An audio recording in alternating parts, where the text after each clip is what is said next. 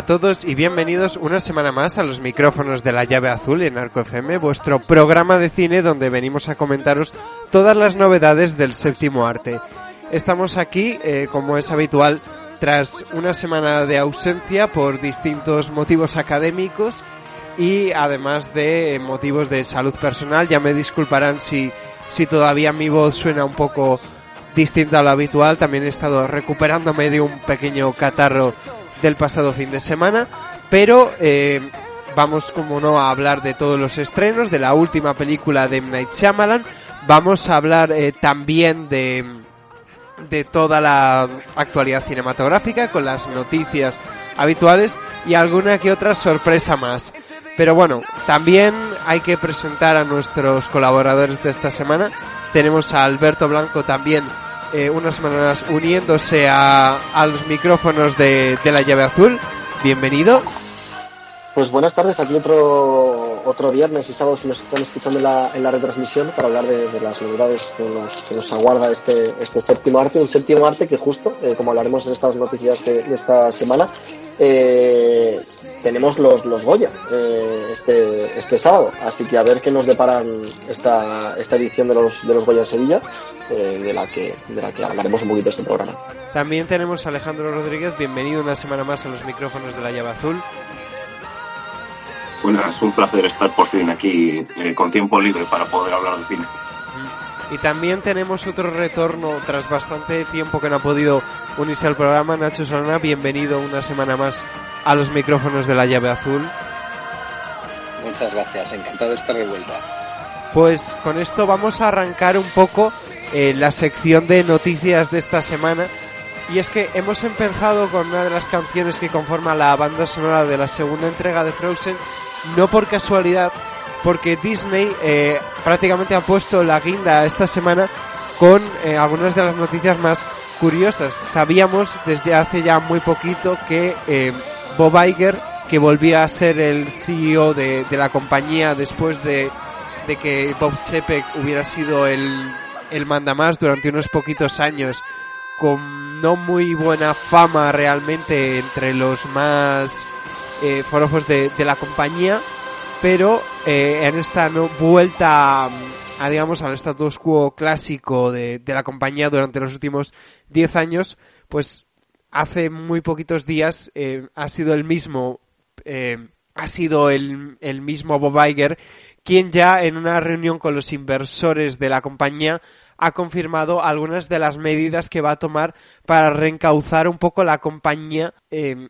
por distintos motivos, ¿no? También ha revelado que en el último cuatrimestre del año pasado Disney Plus perdió 2,4 millones de suscriptores, la primera pérdida masiva que ha sufrido el, el gran streamer después de varios años de, de crecimiento que le han llevado a ser una de las plataformas líderes actualmente en el mercado no solo americano, sino internacional. Y además de todo ello, también ha confirmado que ya han dado luz verde a las secuelas de algunos de los proyectos de animación más exitosos de la Disney de los últimos años. Y es que vol volveremos a ver Frozen en una tercera entrega que ya está en desarrollo, volveremos a ver una quinta entrega de la saga Toy Story y volveremos a ver también eh, la segunda parte de eh, Zootropolis, la cinta animada de Disney de 2016 que superó los mil millones de dólares en la taquilla internacional. Todo esto, pues bueno, se suma ya al, al slate de, de, proyectos de la Disney ya anunciados desde hace bastante tiempo. Pero bueno, por empezar la, los comentarios, Alberto, ¿qué te suscita un poco la, estas primeras declaraciones de Bob Iger tras volver un poco a los mandos de la Disney y todo este gentío de, de, secuelas que tienen preparado para los próximos años. Estás muteado. Que luego, eh, perdón, que como decía cuando estaba muteado, que siempre hablamos mucho en este programa de, la falta de originalidad en, que hay en, en, los grandes estudios y que estamos en falta, como en el cine de los 80, 90, que traían Spielberg, CMX eh, y directores de este, de este estilo. Y ahora Mm, noto que, que, sigue faltando y que tampoco hay ganas, como por ello porque se anclan en, en estas franquicias que aparentemente le siguen funcionando bien. Eh, yo no sé, por ejemplo, Nacho, eh, que es padre aquí de dos niños, cómo lo vive esto eh, con, con, el cine animación. Ah, ah, bueno, yo soy yo soy eh, público cautivo de Pixar. Todo lo que sacan desde la marca Pixar lo veo. O sea que Toy Story 5 ir a verla. Aunque sí que es una cosa como extraña lo de ver, lo, de haber tenido ya dos finales definitivos de Toy Story, porque la 3 supuestamente ya lo era, y la 4 también. Y a ver ahora que, se sacan de la manga. Y, y, bueno, pues también como padre, efectivamente, Frozen 3 me, me tocará, aunque me, me llama menos la atención. La 2 ya me parece un poquito batiburrillo la 1 me gusta, me gusta mucho. Alejandro, no sé si quieres comentar algo sobre esta noticia. Eh, a mí me parece bien que las otras dos películas, o sea, Frozen y Zootopia era, eh, tengan una secuela, pero que cierren por tercera vez Toy Story me parece un error importante. Ya, ya la cuarta se sintió como, te la compro, pero ya, esa es mi opinión. Todo esto además ha suscitado un cierto debate, sobre todo después de que mucha gente en Internet, a raíz de esta noticia, rescatasen el fracaso hace muy poquitos meses de Strange World, la última cinta animada de la Disney. Y bueno, ha habido de todo tipo de, comentarios, desde gente que echa un poco la culpa al público, ¿no? Diciendo, si al final no pagáis por ver este tipo de películas, pues obtenemos esto. Y otra gente que, que señalaba la, la nula campaña de marketing que parece que hubo con aquella película y en la que el anterior CEO de la Disney, Bob Chapek, se dice que estuvo involucrado o que al menos intercedió para que fuera una película que no tuviese especialmente un, un recorrido muy grande en las en las salas de cine o al menos no parecía como muy interesado en que la animación fuese el, el, gran fuerte de la Disney para las salas de cine. No sé si a esto último, Alberto, tú le quieres añadir algo. Bueno, no sé, o sea, a mí siempre me, yo siempre diré que me, o sea, que, todo este tema del marketing y de, distribución en, en, plataformas cine me genera como un poco de dudas. Entonces, a ver qué propone eh, dentro de, cómo se desarrolla este, este nuevo sistema. Yo solo añadir que lo, de Mundo Extraño fue una cosa precisamente extrañísima, porque... fue muy extraño. Porque la película, no sé si la habéis visto, a mí me parece que está muy bien. Me, me, encanta el diseño que tiene la peli. Es una peli que, vamos, que no, no tendría problema en haber ido bien si alguien hubiera, se hubiera enterado de que, de que la habían De que existía porque creo que nadie lo, lo, sabía, incluso en Disney, en Disney Plus también la veo un poquito como enterrada.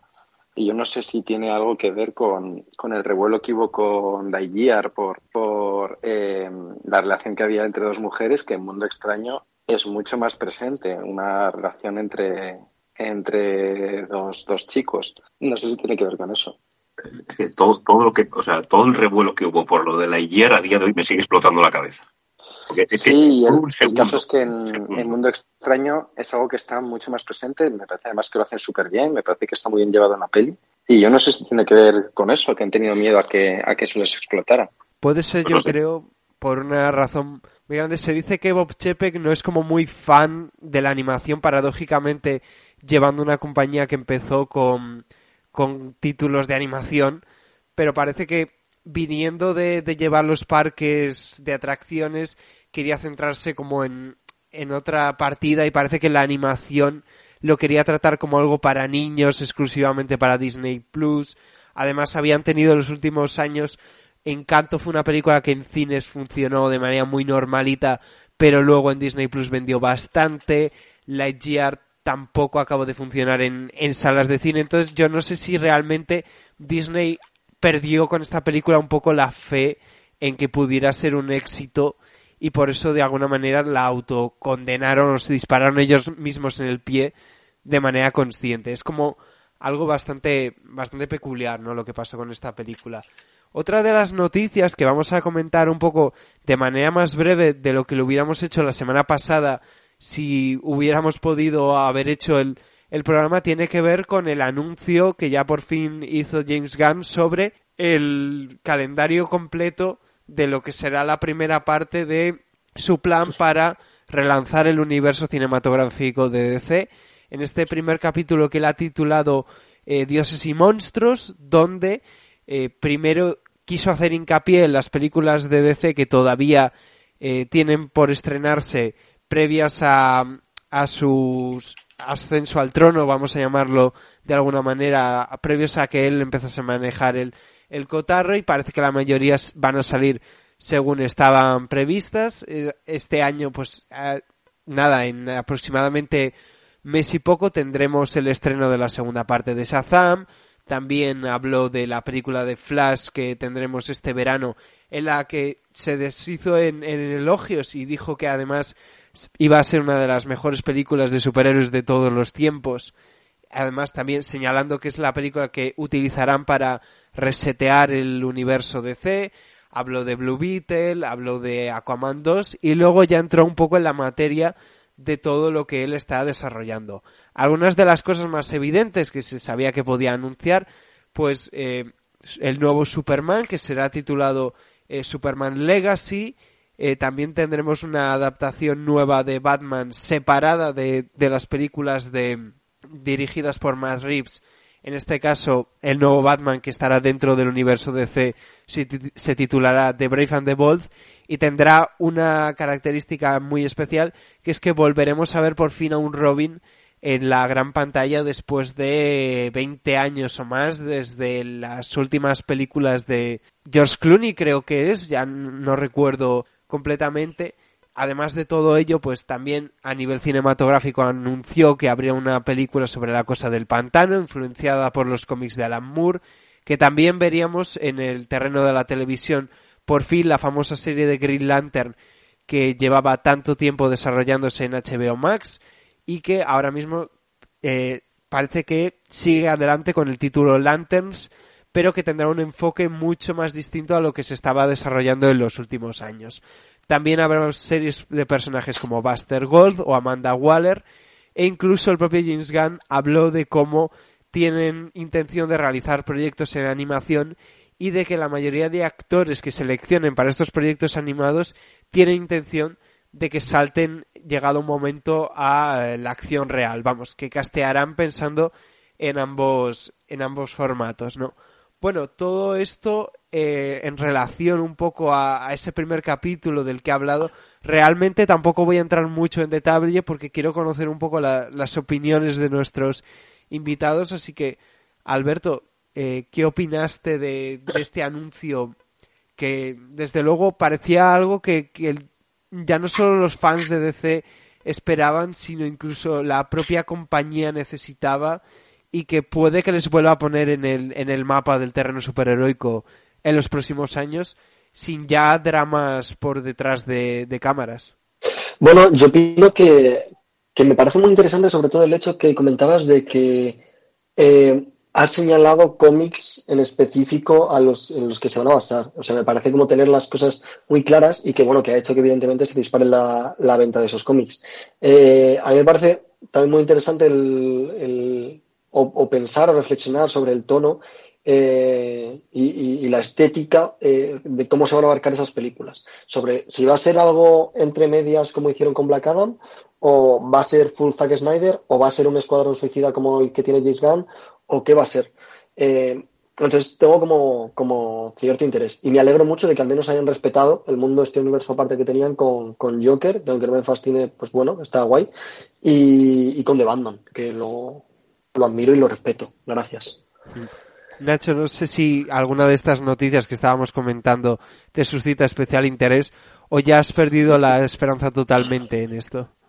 Eh, eh, es que me pilla esto ya un poquito viejo. No, en realidad lo de lo que dice Alberto de, que hayan respetado que, las pelis de Madrid sigan estando en su propio universo y las de Todd, Phillips, a mí eso me parece como lo más positivo, que dejen como que las cosas que les han funcionado, aunque yo tampoco soporto Joker, eh, que, que las dejen un poco libertad para seguir creciendo. Y luego la cosa es que, si es que el problema yo, los universos estos cinematográficos que a los llevo peor y al final hay que ver peli a peli, si la peli está bien o la peli no está bien. Y tanta locuración de los títulos que van a venir a mí me, no sé, me pilla mayoría. Insisto. Eh, Nacho está pensando en el universo Pixar, en el universo cinematográfico de, Pixar. sí, pues en realidad ya lo hay con los easter eggs y esas cosas. Claro. Por tu parte, Alejandro, imagino que esto era una noticia que tú llevabas esperando desde hace tiempo. ¿Y qué te parece esta idea para encauzar el universo cinematográfico de DC en los próximos años? Yo tengo un 90% fe, 10% dudas. Sobre todo por, porque ha dicho que Flash va a ser una de las mejores películas de superhéroes que han existido. Eh, yo creo que va a ser una de las mayores mentiras que nos ha dicho James Gunn, pero bueno. Eh, todos los proyectos que, ha puesto me, me, parecen ciertamente ambiciosos y tengo muchas ganas porque muchos de los cómics que los que se va a basar ya me los he leído y sé que va a hacer, si, la, si respeta el cómic, buenas películas y, y sobre todo poner a Superman como el pilar que es DC. O sea, porque han intentado construir eh, este universo, se intentó construir sobre nada y así ha resultado, porque pusieron a la Trinidad en, en de las primeras películas. Pero sé que Zack Snyder hizo primero Superman, pero no dio pie a, a nada en un futuro. Eh, pero te, tengo interés. No, no, no, me voy a creer el 100% de lo que me dice, pero tengo interés. ¿Qué opinas de que vayamos a tener dos Batman distintos en el mundo del cine ahora mismo con, con por un lado la saga de, de Matt Reeves, que tiene su segunda parte ya, ya confirmada, que además el título oficial va a ser de Batman parte 2, y por otro lado este Brave and the Bold, que se va a titular, yo creo, la primera película de, de toda la saga de Batman, que no va a llevar la palabra Batman en el título, bueno, si no contamos la, las películas del Caballero Oscuro, pero bueno, se entiende lo que digo.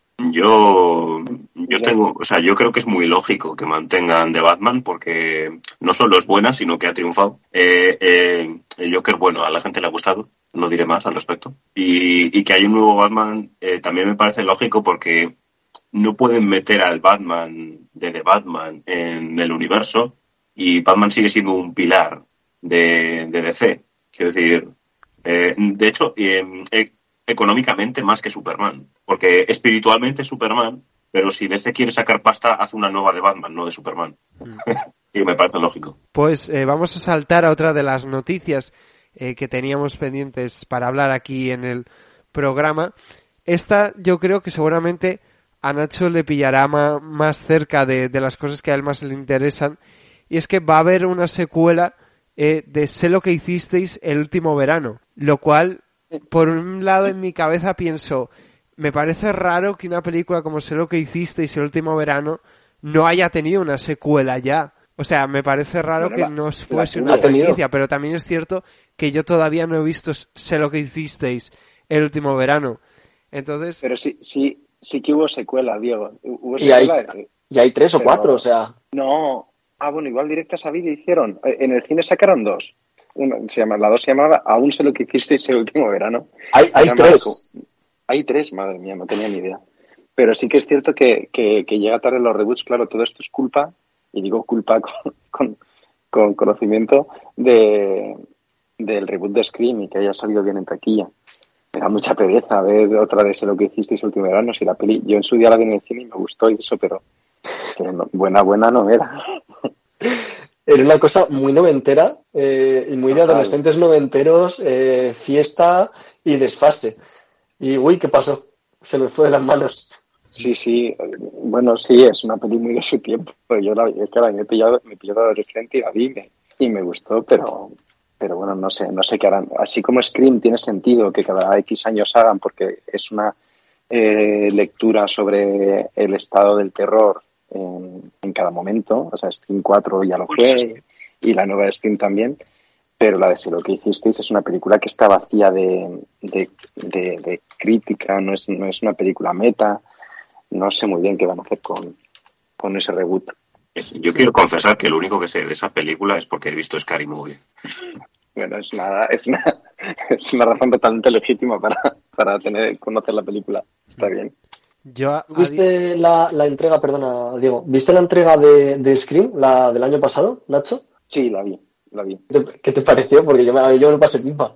Yo creo que estaba bien, ¿eh? me, me gustó, me, me, gustan más las me gustan más las dos primeras de West Haven y pero bueno estaba, estaba me gustaba mucho la parte meta sobre todo de el, hecho, comentario del, del terror elevado y estas cosas era muy divertida. De hecho, yo a día de hoy me pregunto qué está eh, impidiendo a, a, Warner Bros. llevar adelante una nueva versión de, de Destino Final con lo bien que creo que yo encajaría un reboot de esa franquicia ahora mismo. No, no porque creo que tenga esa franquicia mucho más que aportar, sino porque ahora mismo que estamos recuperando todas las franquicias de terror habidas y por haber, pues que, que puede funcionar mejor un sábado por la tarde en, en cines para atraer al público joven que volver a llevarles a ver Destino Final. Pero bueno, eso tendremos que verlo y seguramente ya está más que planeado y solo hay que esperar el anuncio de una fecha de estreno. Pero bueno, vamos a seguir hablando de terror porque han comenzado el rodaje esta misma semana de dos de las cintas de miedo que posiblemente más vamos a estar esperando con interés en los próximos años. Por un lado, la franquicia de un lugar tranquilo va a continuar, pero eh, contra todo pronóstico no es la tercera entrega la que empieza a rodarse ahora mismo, sino el primer spin-off de la franquicia titulado Un lugar tranquilo, un día día uno, en la cual vamos a tener eh, de protagonista a Lupita Nyong'o y que además va a venir dirigida por el director de la más que afamada película de Nicolas Cage, Pig, lo cual a mí al menos me llama la atención. Desde luego no sé cómo saldrá adelante esta película, pero eh, con el precedente que tenemos de, la, de las dos anteriores entregas, yo tengo todavía un poco la, la, esperanza puesta en este proyecto.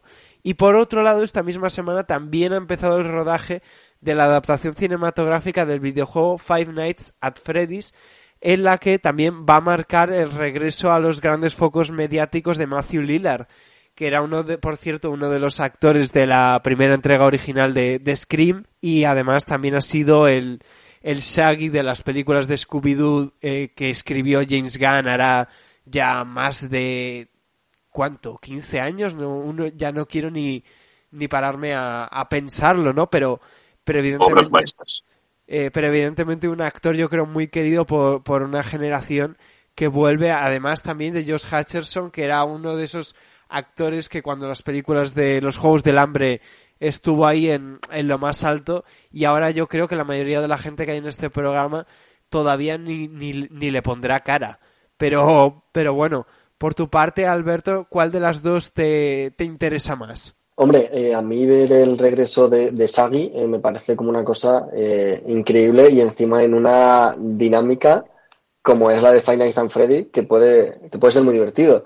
Eh, encima, yo no sé si en el reparto de Five Nights at Freddy estaba el que hacía de Pita en los Juegos Sí, del es Hambre. que lo acabo de comentar. ¿Ves Es verdad, lo que perdón, digo? sí, sí, sí, He sí, dicho que Josh Hutcherson estaba en la película, que nadie iba a saber de quién estaba hablando y efectivamente.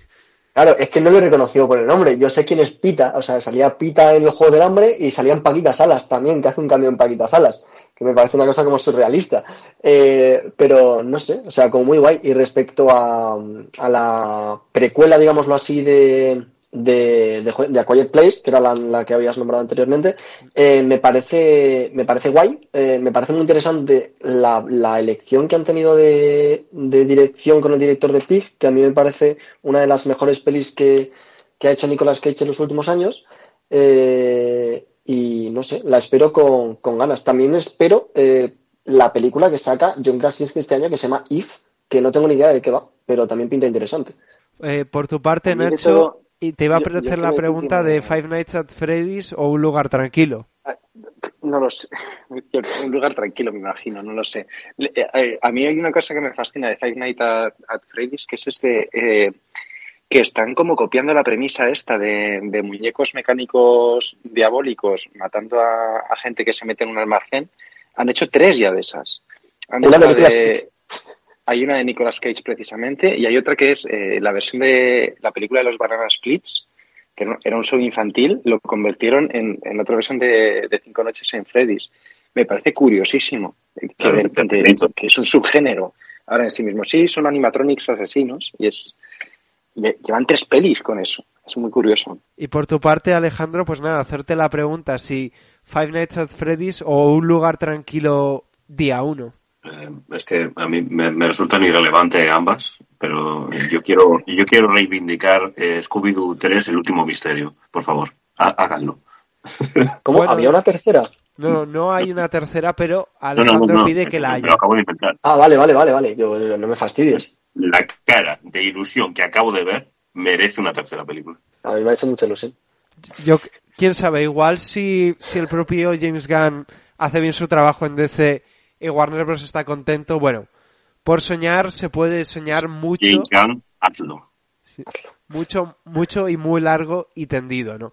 Y la última noticia con la que vamos a cerrar este bloque de noticias antes de hablar de críticas y de más temas que tenemos previstos para este programa tiene que ver con la polémica de la actriz Andrea Riseborough que apareció de manera bastante sorpresiva entre las nominaciones a mejor actriz de los últimos premios Oscar de una de la Academia por una película que yo creo que era desconocidísima titulada To Leslie, que ahora mismo creo que en España está fechada para estrenarse el próximo mes de marzo y que bueno, se sabía que la academia estaba investigando el cómo esta actriz, que no estaba entre ninguna de las quinielas de favoritas en absoluto para entrar en los premios, había aparecido mágicamente por encima de Viola Davis, que venía por La Mujer Rey, acompañada por una campaña financiada por Sony, y otra serie de, actrices que venían incluso apoyados por, por mismísimo Amazon, ¿no? Era una cosa como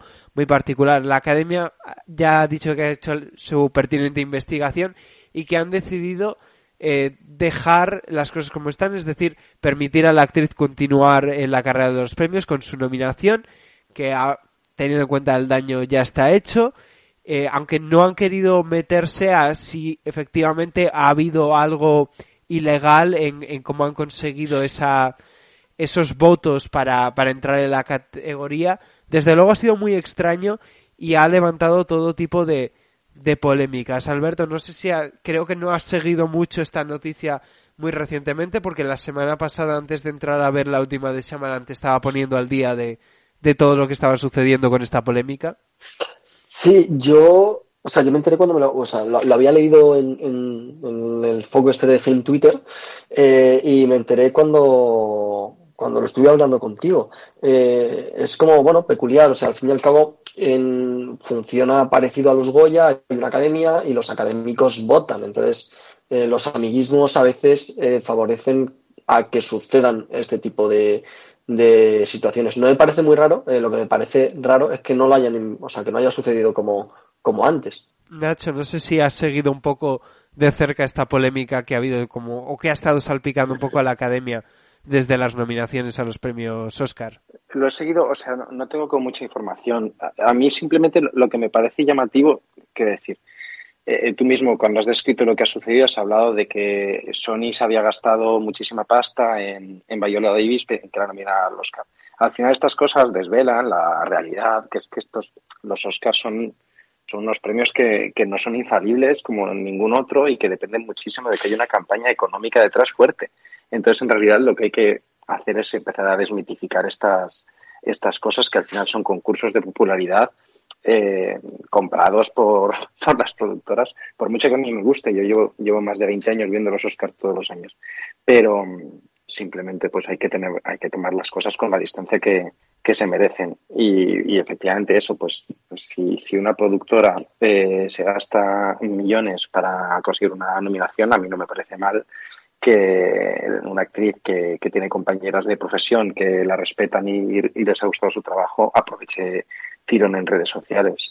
No, no veo la diferencia. Por tu parte, Alejandro, no sé si quieres añadir algo más respecto a esta polémica. No sé si ya estabas al tanto, habías estado siguiendo un poco la noticia. No, a ver, desde luego no sabía nada, pero bueno, a ver, como dice Nacho, estos son más concursos de popularidad que, que, no sé, algo más serio que engloba la opinión general que tenemos al respecto de los premios. Pero, quiero decir, de todas formas, si, si hay un jurado, entre comillas, colegiado para votar esto, debería ser una opinión más objetiva que subjetiva. Pero bueno, sí que siempre hay campañas de promoción de X películas para que ganen el premio. Así que bueno, no es que sea un juicio justo, pero es el juego.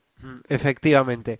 Pues con esta noticia cerramos este bloque de noticias y vamos a entrar a hablar un poco en materia de algunas de las películas que hemos estado viendo recientemente en las salas de cine y le voy a dejar un poco también la, la batuta a Nacho porque querría hablar de la última película de M. Shyamalan. Aquí en este programa hemos hablado mucho largo y tendido sobre qué opinamos de la filmografía de este director cada vez que ha sacado alguna de sus películas, pero no sé si hemos llegado a, a, a escuchar tu opinión un poco sobre la filmografía de este director que empezó con algunos de los mayores taquillazos de, de los de principios de los 2000 o finales de los 90. A mí me, me encanta Samalan, o sea, me, es uno de los directores que voy a ver todo lo que haga siempre, eh, me pilló el sexto sentido y el protegido, me pilló eh, en una edad, pues, no sé, debía tener yo 20 años y, o, incluso menos.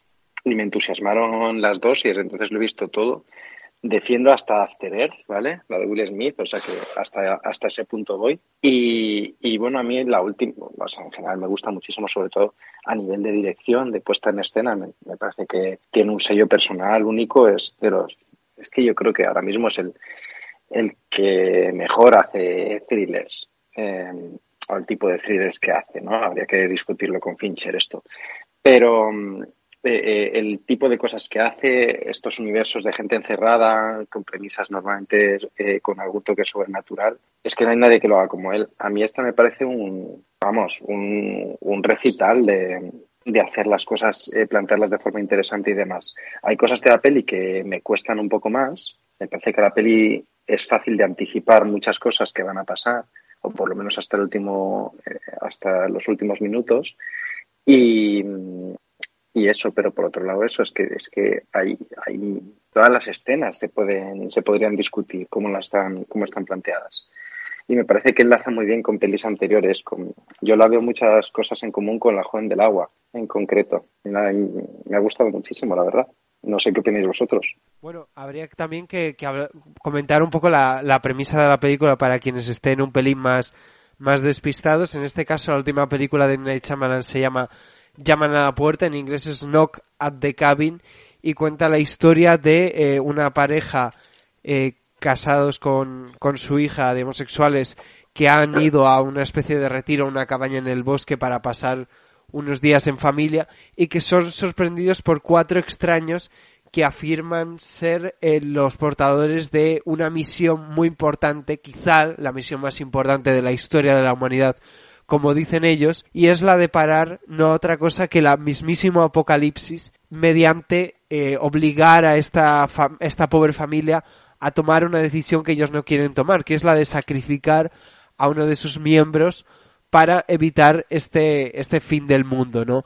Aquí realmente, bueno, es una película que juega a una, a someter a unos personajes protagonistas una decisión muy complicada y yo a nivel personal tengo que decir que entre esta película con los, yo creo con los ojos bastante abiertos, al menos con las expectativas abierto, digamos, a, a, todo, ¿no? Porque desde hace años, ¿no? Con, con el cine de M. Night Shyamalan realmente nunca sabemos qué vamos a obtener. Yo no he sido muy fan de las dos continuaciones del Protegido que se estrenaron en los, en los últimos años, especialmente la tercera, pero por ejemplo sí que Tiempo no me disgustó como lo hizo para, para muchas personas y en esta película yo creo que hay un consenso relativamente positivo entre la mayoría de, de la gente de que es una buena película de Night Shyamalan. Quizá no una de sus mejores, pero sí una buena película, ¿no, Alberto? Una película que está bien. Eh, es decir...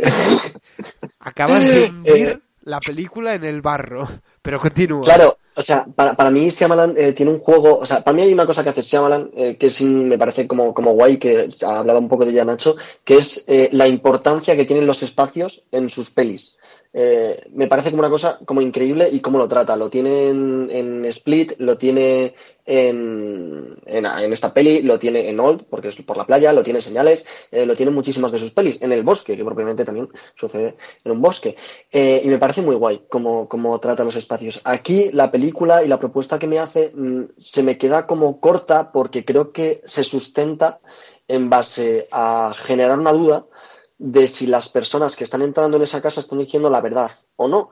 Eh, y hay un momento en el que esa duda que yo tengo que tener como espectador a mí me empieza a dar un poquito igual, porque me empiezan a contar el trasfondo que me parece interesante, pero no sé si me está aportando como mucho y, decido entrar en el juego de que me lo creo. Y al final no voy a hacer spoiler, pero tampoco me sorprende como mucho el resultado, que es por lo que suele apostar Shyamalan, eh, perdón, por un giro dramático eh, con el que te quedes boquiabierto diciendo, ¿cómo es esto posible?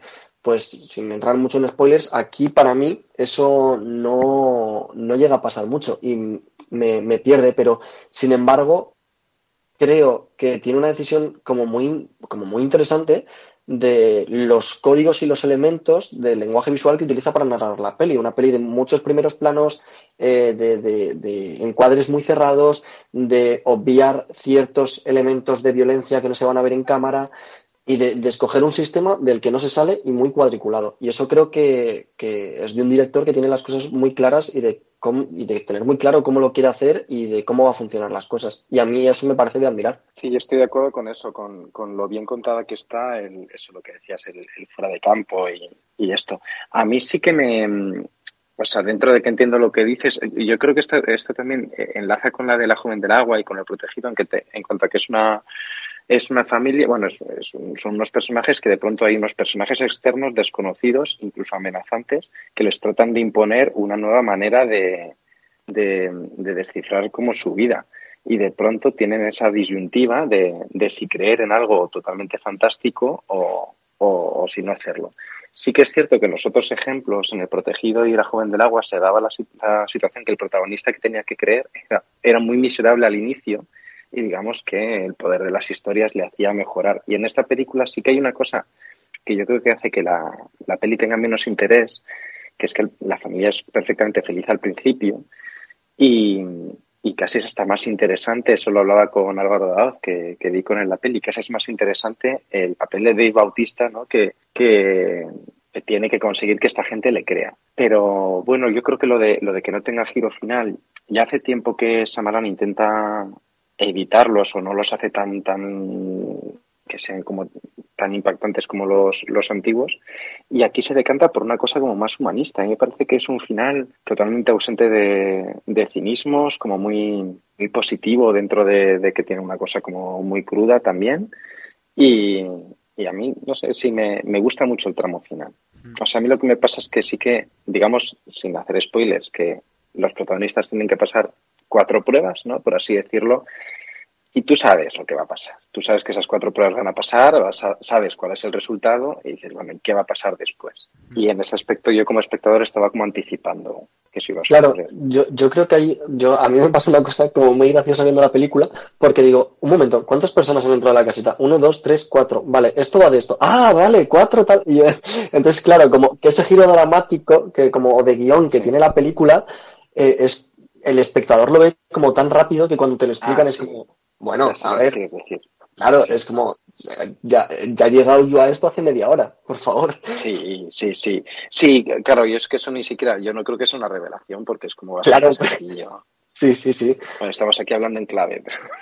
Claro, claro. Es que hay una revelación en medio de la peli que es, más que revelación, yo creo que es afirmación de lo que el espectador puede estar pensando.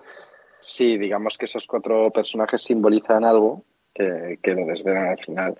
Y eso lo ves venir. Entonces, bueno, hay muchas cosas que se ven venir en la peli, pero, pero yo insisto en que está contada con, con, con, maestría, vamos, que es que él de verdad es un grandísimo director y yo me voy a comer lo que haga siempre. De hecho, ha sido el propio Shyamalan en alguna entrevista que ha dado en las últimas semanas promocionando la película que dice que ya tiene sus próximas tres películas ya mapeadas, ya sabe cómo están estructuradas, o sea que vamos, que él ya tiene todos sus próximos trabajos preparados en línea y listos para empezar a, a grabar. Así que veremos lo, lo siguiente que nos tiene en marcha. Por tu parte, Alejandro, que sé que seguramente no has podido ver todavía la última película de Shyamalan, pero te has estado poniendo un poco al día esta semana con algunas de las películas que no has podido ver debido a, a tus compromisos académicos. Sí, eh, esta semana he tenido la oportunidad de ir al cine porque me ha apetecido y esta semana he visto Babylon,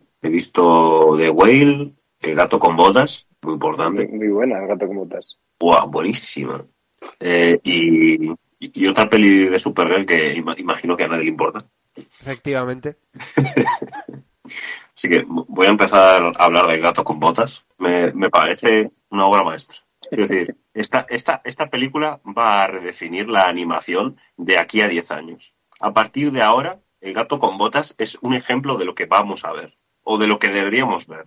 Porque muy probablemente Pixar hará tres películas que sean exactamente lo mismo hasta que fracasen y aprendan y harán esta película, ¿vale? Y luego eh, Disney, aparte de Disney, porque es más o menos la misma empresa, intentará poner dos de animación que también fracasarán. Luego le pedirán ayuda a Pixar, no va a pasar. Y volverán a volver a fracasar y harán esta película otra vez, estoy viendo el futuro, porque DreamWorks está revolucionando la animación mientras que Disney está completamente atascada. Esa es mi, Yo- mi opinión.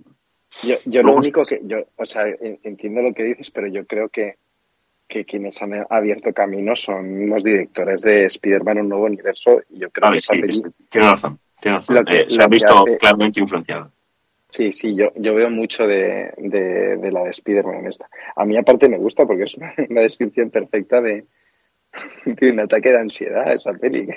Es que, es que es tremendo. Es una película para niños y va de que el gato con botas se da cuenta de que un día se va a morir. Y va de eso la película. Y aceptarlo. Es que es, es increíble. Está muy bien la peli. Veo las caras de Diego y Alberto que nos miran como incrédulos. Y es una peli que está muy bien. Yo, yo, yo la he visto, ¿eh? yo, yo he tenido la oportunidad de Yo- verla yo no hace sé nada. un par de semanas. Es decir, ¿eh? y todos los personajes eh, tienen algo que contar, o sea, no hay nadie de relleno. Todo, todo es relevante y la personificación de la muerte es, es ese personaje da miedo de verdad. ¿vale? Díselo a mi hijo de cuatro años. Está encantado con el malo. y, y yo Pues de que me- venga me a la, a la cama a dormir con Es nosotros. una película sobre ese personaje. Y Yo- bueno, eh, hay escena post créditos y pasa lo que todos creemos que va a pasar. que posiblemente dé lugar a, sin hacer ningún tipo de spoiler, a uno de los mayores éxitos de Bueno, la ver, de los no- próximos yo- yo- años. Yo no la he visto, es decir, va por algo de Rec, es decir, que todo el mundo está esperando ya que salga Rec y Sí. Sí, que está, está Mike Myers contento porque por fin va a pasar un cheque nuevo y también aquí en España, eh, ay, ¿cómo se llama? El de, el de Cruz y Raya, que no es famoso. Ah, sí, joder, no me acuerdo. Sí, sí, están sí. encantados los dos. Bueno, eh, también he visto Babylon, que a mí no me ha gustado. Entiendo que es una, o sea, eh, entiendo que es una peli buena, ¿vale? La he visto y he dicho, es buena peli, pero a mí no me ha gustado.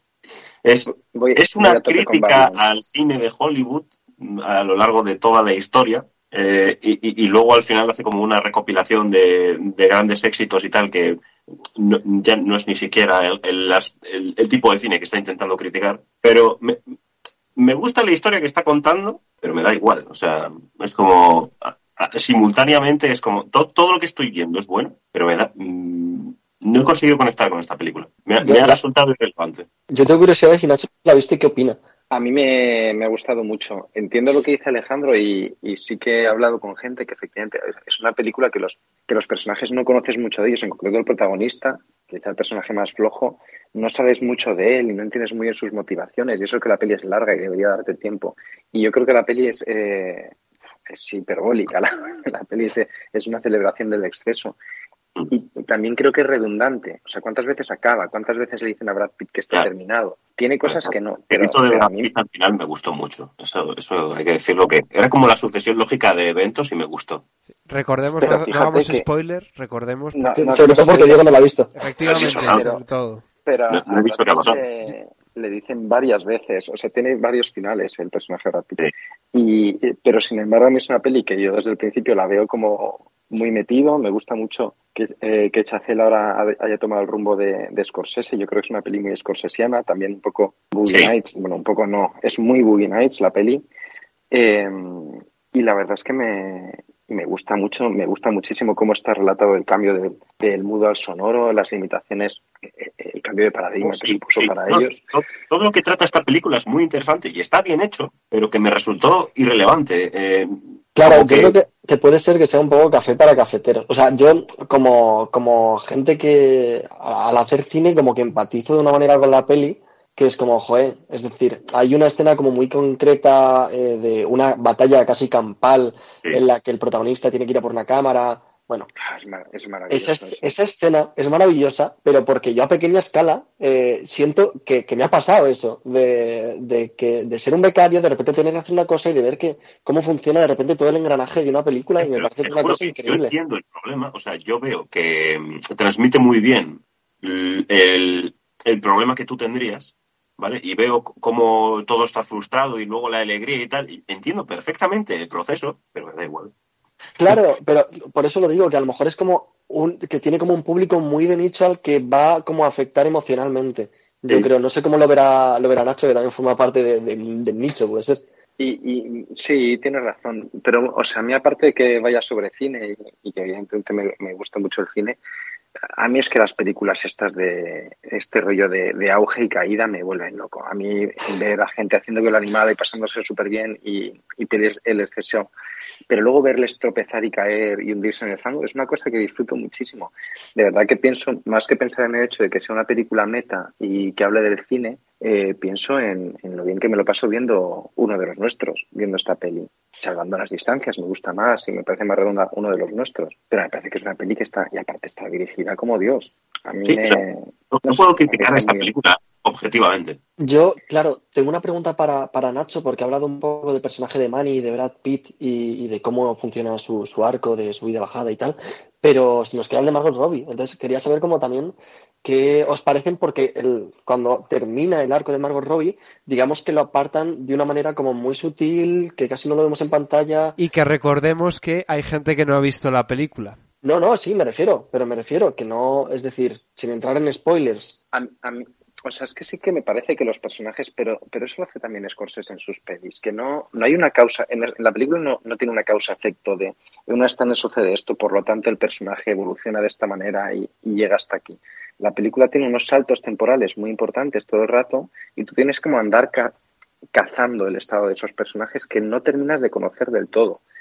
Eh, les, sí que les conoces, pero, pero que siempre hay, hay eh, creo que una película que tuviese una narrativa más convencional les definiría mejor o les definiría con más detalle. Y aquí no. Entonces, no sé, a mí el personaje de Margot Robbie me, me gusta mucho, también creo que es redundante, que también es que una vez que empiezan a caer tú entiendes ya dónde, dónde va a estar cada uno rápidamente. Y, y, bueno, así que al final hacen como una, recapitul una recapitulación de todos, un poquito en off, de, de qué le sucedió a cada uno. ¿no? Vale, y, pre y, pregunta final, sin entrar en spoilers, solo con la respuesta de bien o mal. Secuencia final, la, la secuencia final. A mí, a mí me, me, parece excesivamente larga, me parece un poco demasiado y, y hay un momento un poquito meme. Es, es un buen resumen de la película, vale, yo creo. Vale, creo que hay un momento poquito meme. Claro, hay una en cosa plan, un poco... Pitufos. Sí, eso es. Y, y, eh, y cuesta un poquito eso, pero, pero a mí me gusta, me gusta lo que quiere hacer, es Cinema Paradiso otra vez, o sea, la película es súper referencial. Y, y, no sé, a mí es que me gusta mucho, tengo muchas ganas de volver a verla, la verdad. Alejandro, prosigue con, con tus reviews. Ah, bueno, Supergirl, no, coño, vamos a hablar de él. Eh, esta es una de las películas que a mí me hace amar el cine, ¿vale? Porque yo la veo al final y es que me quedé sentado solo en el cine, en plan, es que qué película estaba, estaba llorando y yo, qué película, pero no, no, de triste, sino en plan, qué buenas. O sea, estaba emocionado. No sé, no sabría decir nada de esta película porque me gustaría que la gente la viera, simplemente que la viera. Es una experiencia. Es fatfobia, approve. no es, no, no, va de, por mucho que la gente pueda pensar, va de la obesidad como, como trama secundaria. Aunque está 100% presente todo el rato en la película. Es, es una peli depresiva en muchos momentos, pero desde un punto de vista ya optimista. No, porque es que no puedo, es que no puedo decir nada sin entrar en spoilers de esta película. A ver, bueno, yo no creo que sea un spoiler comentar que el personaje que interpreta Brendan Fraser en esta película es una especie de optimista en una situación muy complicada. Es un hombre con obesidad que ha alcanzado una situación crítica de sobrepeso que le puede Pero... costar la vida en cualquier momento y digamos que es un hombre tratando de reconciliarse con todos los errores de su pasado que implican la relación con su hija, con su expareja, con eh, la gente que, que, ya formó parte de su vida y, y que ahora ya no está es un poco eso es un poco a lo que yo creo que trata de referirse Alejandro. Muy muy Aronofsky en realidad. Yo no creo que no estoy del todo de acuerdo contigo porque el personaje es muy optimista pero todo lo que pasa en la película es decisión absolutamente suya 100% o sea, o sea sí. él busca activamente lo que pasa en la película. Y no es que trate de reconciliarse sino que parece que lo tiene planeado todo. Pero por eso, o sea, él, él sabe exactamente cómo quiere dejar las cosas atadas Sí, sí, pero por eso, él en todo momento lo que busca es recuperar una relación perdida con su hija, recuperar una relación familiar, tratar de hacer las paces por un, con un pasado muy complicado y todo sí, poniendo pero... una sonrisa por delante que no es fácil a personas que le están insultando incluso. Vamos a ver, vamos a ver. Él, si realmente quisiera arreglar todo, no habría tomado la decisión que tomó. Bueno, eso ya es por entrar en, Bueno, en pero cosas más Yo creo complicadas. que es una película que, que, que habla de la culpa, ¿no? Y él se da cuenta de que consiguió un error, eh, cometió un error o, o hizo algo de una forma que no fue perfecta. Y la peli nos está hablando continuamente de la culpa, también además desde la, desde la fe cristiana en muchos momentos. Es que este hombre acepta la culpa, ¿vale? La, todo, eh, él, él sabe lo que debería hacer y decide no hacerlo y seguir con su plan original. Por mucho que cambien los eventos o por mucho que le influyan el resto de personajes, el personaje no evoluciona en ningún momento. No, es un personaje como tratando de hacer ver a los demás la que, hay bondad en ellos mismos. La verdad es que es una, es una película con mensajes muy positivos. A- yo os confieso que, que, que como me gusta muchísimo Aronofsky, esta peli me dejó un poquito frío porque es la menos Aronofsky de todas las que ha hecho él. Yo creo es la que menos, en la que menos le veo yo a nivel estilo, sobre todo. Pero, pero vamos, la peli está, está muy bien, Brendan Fraser está fenomenal, el Parece final es emocionantísimo. Es decir, no he dicho nada bueno, pero es muy buena película. Me gusta No sé mucho si- todos los diálogos de la película, el, el- lo que te revelan cuando te lo revelan a, a ciertos personajes, luego cómo van apareciendo personajes que se mencionan, eh, eh, el- el- sus, propias, sus propios diálogos que son muy duros, todo verdad, o sea, verdades como puños, gente. Todo se desarrolla sí. de una forma muy orgánica y lo más importante de la película, o sea, el, el verdadero motivo por el que el personaje toma las decisiones que toma está sutilmente eh, entre todos los personajes eh, contado. Nunca llegas a saber todo, pero te puedes llegar a hacer una idea muy detallada. Y no, no porque te lo expliquen, sino porque la película te lo deja respirar. Nacho, no sé, qué has. Nacho, no sé qué has opinado tú de la, opi- de la interpretación de, de Brendan Fraser y si merece ese Oscar que parece ya muy claro que va a obtener el próximo mes de marzo. Bueno, estaba viendo como un poquito de, de Douglas, ¿no? Con lo de su Oscar y, y estaba ganando posiciones el de Elvis. Yo espero que gane Brendan Fraser. Eh, a mí me parece que, que él está espectacular. Pero, ¿y, qué- ¿y qué es lo que ha dicho él en entrevistas? Que eso no me he enterado. ¿Cuál No. ha dicho? ¿Me, me has preguntado tú so- sobre algo que ha dicho Brendan Fraser en entrevistas o...? o- ah, Creo que no, creo que igual o me he liado yo o te has liado Ah, tú. vale. Na- nada, o sea, a mí me parece que él está, él está fenomenal. Tiene un trabajo de maquillaje encima tremendo. No sé si, ¿no lo habéis visto, Diego y Alberto? Sí. Yo sí, sí, yo la he no, visto. Yo no lo he visto, soy el único que no lo ha visto de aquí. Bueno, está, es- me parece Eddie Murphy el profesor chiflado. o sea, está, está realmente con las prótesis es, es tremendo. Está Pero, pero, pero aparte es muy increíble como la expresión que tiene es que es él. O sea, no, no escuchaba hoy en, un- en un podcast de, de Tiempo de Culto que decían que es un papel que solo podía haber hecho él y es totalmente cierto. O sea, es, es un papel en el que en el que tenías que ver ahí a Brendan Fraser, a un, a un actor que ha pasado por, por lo más alto y ha caído luego en lo más bajo y está resurgiendo. Me parece que es. Y a mí que gane el Oscar, la verdad es que me, me gustaría mucho.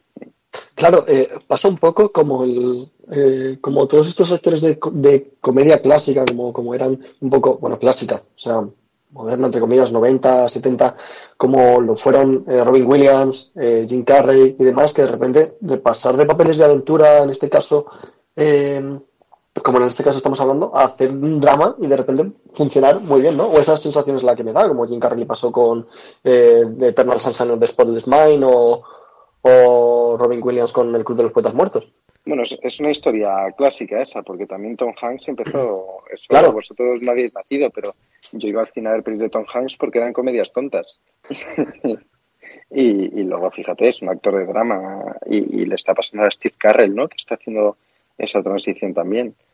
Eh, es, es habitual, ¿no? Y, y bueno, pues es una película que ya lo hizo Aronofsky con Mickey Rourke, ¿no? Rescatar a un actor del, del olvido, aunque luego Mickey Rourke se volvió otra vez a sus boxeos y sus cosas, pero, pero sí esperamos que, que Fraser vuelva porque es- está muy bien en esta peli. Y sí que es cierto que parece ser como la narrativa de este año de los premios Oscar, porque ya no, ya no es solo Brendan Fraser, es Kwai Hong Kwai también en toda la vez en todas partes. Mm. Hace nada, hace poquitos años tuvimos el, el retorno a los focos mediáticos de Keanu Reeves.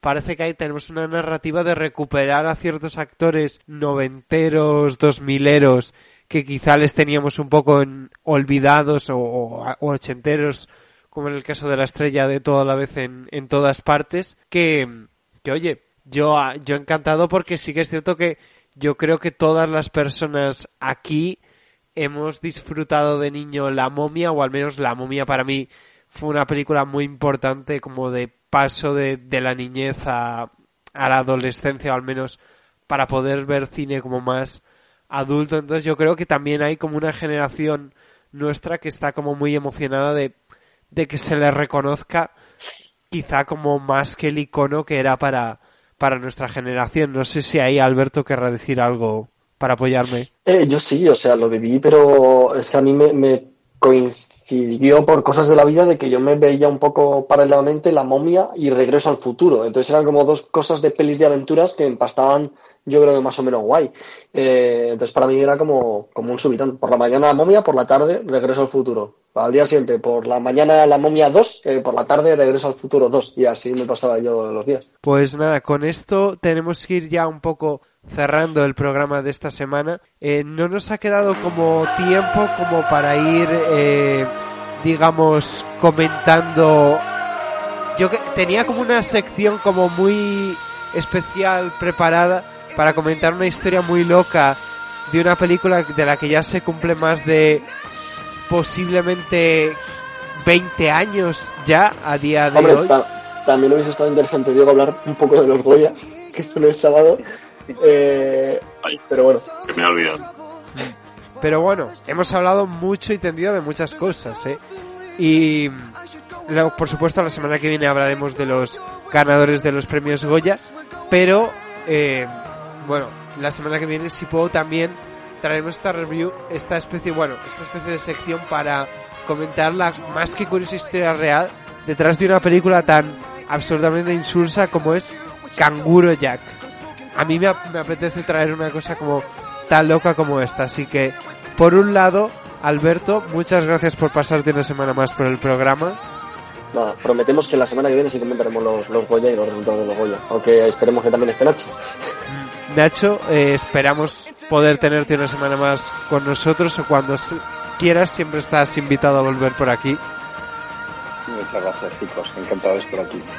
Y pues Alejandro, ahora que ya te tenemos un poquito más libre que las próximas semanas, pues esperemos contar contigo todas las veces que haga falta. La mejor película de George de la Jungla, perdón, de, de Brenda Fessers es George de la Jungla. Buenas noches. Pues de con eso eh, vamos a dar por finalizado este programa. Yo he sido vuestro presentador Diego Aramburu Zavala y nos escuchamos la semana que viene.